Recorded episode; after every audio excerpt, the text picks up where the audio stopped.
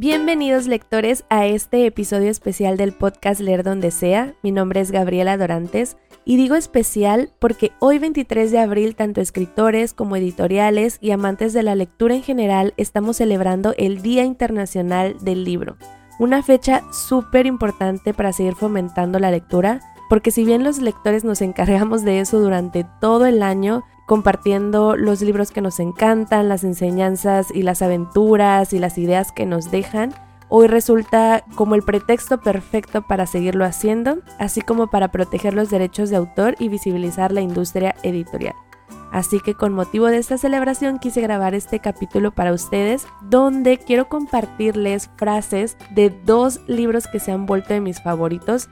frases que han venido a reafirmar ese amor que siento por la lectura, que siento por los libros. Pero antes de entrar en este tema, antes de compartirles más acerca de estos dos libros que me encantan, quise investigar un poco más acerca del origen de esta celebración y encontré que el Día Mundial del Libro tuvo su origen el día 15 de noviembre del año 1995 como una manera de rendir un homenaje a grandes escritores universales como lo son Miguel de Cervantes, Garcilaso de la Vega, Shakespeare, Vladimir Nabokov, Joseph Pla, Manuel Mejías Vallejo, entre otros. Y fue a través de la UNESCO que se decretó el día 23 de abril, ya que en esta fecha se celebra el natalicio o muerte de estos ilustres personajes de la literatura. Esto se logró gracias a la colaboración de la Unión Internacional de Editores, cuyo fin fue no solo fomentar la cultura y las letras en el mundo, sino también buscar una manera de proteger la propiedad del derecho de autor. A partir de esta fecha se busca rendir un homenaje universal a los libros y autores, así como fomentar y descubrir el placer de la lectura, valorar todo el aporte cultural y el legado de los grandes escritores tanto del pasado como del presente. Adicionalmente, en México existe el Día Nacional del Libro que se celebra cada 12 de noviembre. En nuestro país, la fecha fue creada para recordar el natalicio de la poeta y escritora Sor Juana Inés de la Cruz, quien fue una de las figuras más importantes en la literatura hispanoamericana en el siglo XVII. Así que en el caso particular de México contamos con dos fechas increíbles dos pretextos perfectos para seguir celebrando a los libros, para seguir conociendo y conectando con más historias, con más ideas, con más autores, más lectores que nos sigan nutriendo en este hábito hermoso de la lectura. Y bueno, pasando a los dos libros que les quería compartir en este capítulo que son de mis favoritos, quiero contarles que ambos son de autores mexicanos. Ambos entran dentro de esta categoría juvenil de la que les estuve platicando en un episodio anterior donde tuvimos como invitado a papá lector. Y ambos son historias preciosas. Si bien tienen algunas similitudes, los dos tienen historias diferentes, pero que tienen un objetivo en común y es enamorarnos o seguirnos enamorando de los libros, de estas lecturas increíbles, de este amor que se siente por las enseñanzas que encontramos en ellos y el primero de ellos es el libro salvaje de Juan Villoro, que tuve oportunidad de leer el año pasado, a finales del año pasado. Y aquí les voy a compartir varias frases que me resonaron muchísimo, que me encantaron y que quiero que ustedes también las conozcan por si no han tenido oportunidad de leer este libro y también por si ya tuvieron oportunidad de hacerlo para que las tengan presentes. La primera de ellas dice, he leído toda mi vida, pero hay muchas cosas de las que no sé nada. Lo importante no es tenerlo todo en la cabeza, sino saber dónde encontrarlo. A mí me gusta mucho esta frase porque justo me viene a recordar que si bien no necesitamos retener absolutamente todo lo que leemos en los libros, al leerlos ya sabemos dónde encontrar la información que ellos nos pueden dar ya tenemos una referencia de a qué libro dirigirnos, a qué autor dirigirnos para hacer las preguntas, para obtener la información que necesitamos. La segunda dice que los libros plantean problemas y la obligación de un sabio es enfrentarlos. Por complicada o incómoda que sea una idea, el sabio debe valorarla. Esto me hace pensar en aquellos libros, aquellos autores que nos plantean ideas muy distintas a las que tenemos y que a veces por instinto tendemos a rechazarlas porque no son compatibles con lo que nosotros tenemos en mente. Sin embargo, lo que dice este libro es que hay que ser sabios para siquiera valorar esa idea, para siquiera planteárnosla, porque quizás sea una perspectiva distinta a la nuestra, pero eso no la hace menos válida. y por el contrario siento que amplifica nuestra visión, amplifica nuestra perspectiva y la forma de ver las cosas. La tercera dice, a lo largo de muchos años felices he aprendido que cada libro tiene un espíritu. Ese espíritu busca a su lector, a su lector favorito, ideal y absoluto.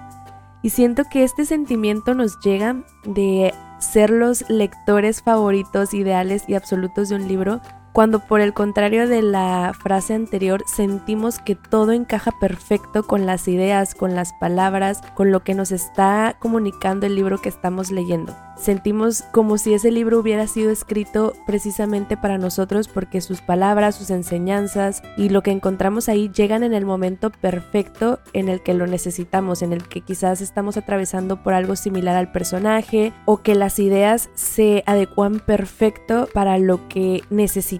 en ese justo momento, como ese sentimiento que llega cuando sentimos que nuestros pensamientos están hechos palabras, están escritos por alguien más, pero están ahí plasmados justamente para que nosotros lleguemos y nos apropiemos de esas ideas que encajan perfecto con nosotros. La cuarta dice que un lector princeps no es el que lee más libros, sino el que encuentra más cosas en lo que lee. Y aquí viene esa parte que yo también ya les había planteado en otro episodio acerca de leer cantidad o calidad, porque quizás muchas veces lo importante no sea devorar libro tras libro, si no encontramos nada si no nos apropiamos de esas ideas, si no las integramos. Siento que no sirve de tanto leer uno tras otro y tras otro si no estamos entendiendo o si no nos están aportando nada esos libros que estamos leyendo. Por el contrario, si solo leemos pocos libros, pero en cada uno de ellos encontramos la esencia de lo que el autor nos está comunicando, si varias ideas las podemos apropiar en nuestras propias situaciones, si encontramos enseñanzas en lo que estamos leyendo, yo creo que aunque sean pocos libros, están cumpliendo con el objetivo de seguirnos aportando cosas muy valiosas, aunque no sea gran cantidad de lecturas las que estemos teniendo. Y la última frase que les quiero compartir, porque este libro está lleno de frases y momentos hermosos, pero aquí les quise como resumir las que a mí más me han gustado. La última frase dice que los libros son como espejos, cada quien encuentra ahí lo que tiene en su cabeza. Y de hecho esta frase me gusta porque también me recuerda a otra lectura que tuve oportunidad de disfrutar, que es La sombra del viento de Carlos Ruiz Zafón donde también plantea algo similar, donde también nos dice que las cosas que encontramos en los libros son un reflejo de lo que ya llevamos nosotros. Y esto viene muy de la mano con el hecho de que nuestra perspectiva, nuestra forma única de ver las cosas siempre se hace presente a la hora de estar leyendo, a la hora de estar conociendo nuevas ideas, conociendo nuevos personajes e historias, porque nos ha tocado, o bueno, creo que las personas que hemos participado en estos clubes de lectura, en estas lecturas conjuntas, siempre coincidimos con el hecho de que aunque muchas personas estemos leyendo el mismo libro, a veces encontramos cosas totalmente diferentes porque lo estamos viendo desde diferentes ángulos, porque los lectores como personas que somos tenemos diferentes perspectivas y diferentes formas de ver las cosas. Y aquí reafirmamos o ponemos en cuestionamiento esas ideas que nosotros ya llevamos dentro y que esos libros vienen únicamente a sacar a flote, a reflejar, porque son ideas o pensamientos que nosotros ya llevamos con nosotros integrados de alguna manera. Y el libro únicamente sirve para que esas ideas salgan a flote. Incluso esas ideas que a veces sentimos que son como nuevas, que decimos, wow, esto no lo había pensado así.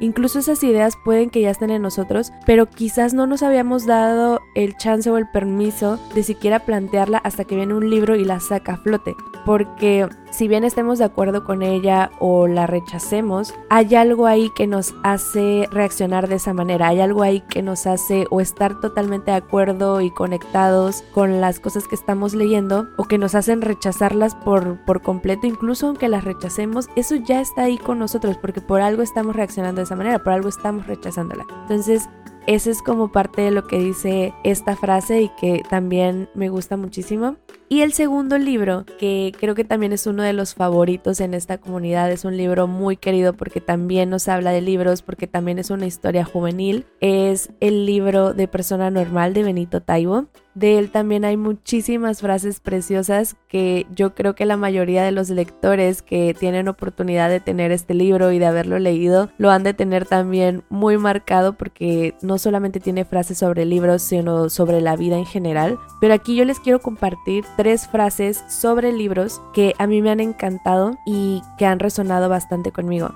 La primera de ellas dice que uno se hace hombre, se hace más humano cuando tiene su propia biblioteca, aunque sea de un solo libro. Y como se los decía en otro episodio, yo sé que los lectores tenemos este sueño de tener nuestra biblioteca y tenerla repleta de los libros que hemos tenido oportunidad de disfrutar, tener muchísimos libros en casa, pero con tener siquiera un solo libro en casa, un libro que hayamos de verdad disfrutado, un libro que de verdad nos haya emocionado queramos compartir con los demás, con ese libro realmente ya estamos haciendo nuestra biblioteca, ya tenemos una biblioteca personal y eso nos convierte en mejores personas, poco a poco, no digo que sea como una vara mágica que boom, nos hace la mejor persona del mundo, pero la lectura tiene ese poder, ese poder de irnos haciendo más empáticos, de conectar con más gente. Entonces, con un solo libro que tengamos, con un solo libro que hayamos integrado ya en nosotros, que hayamos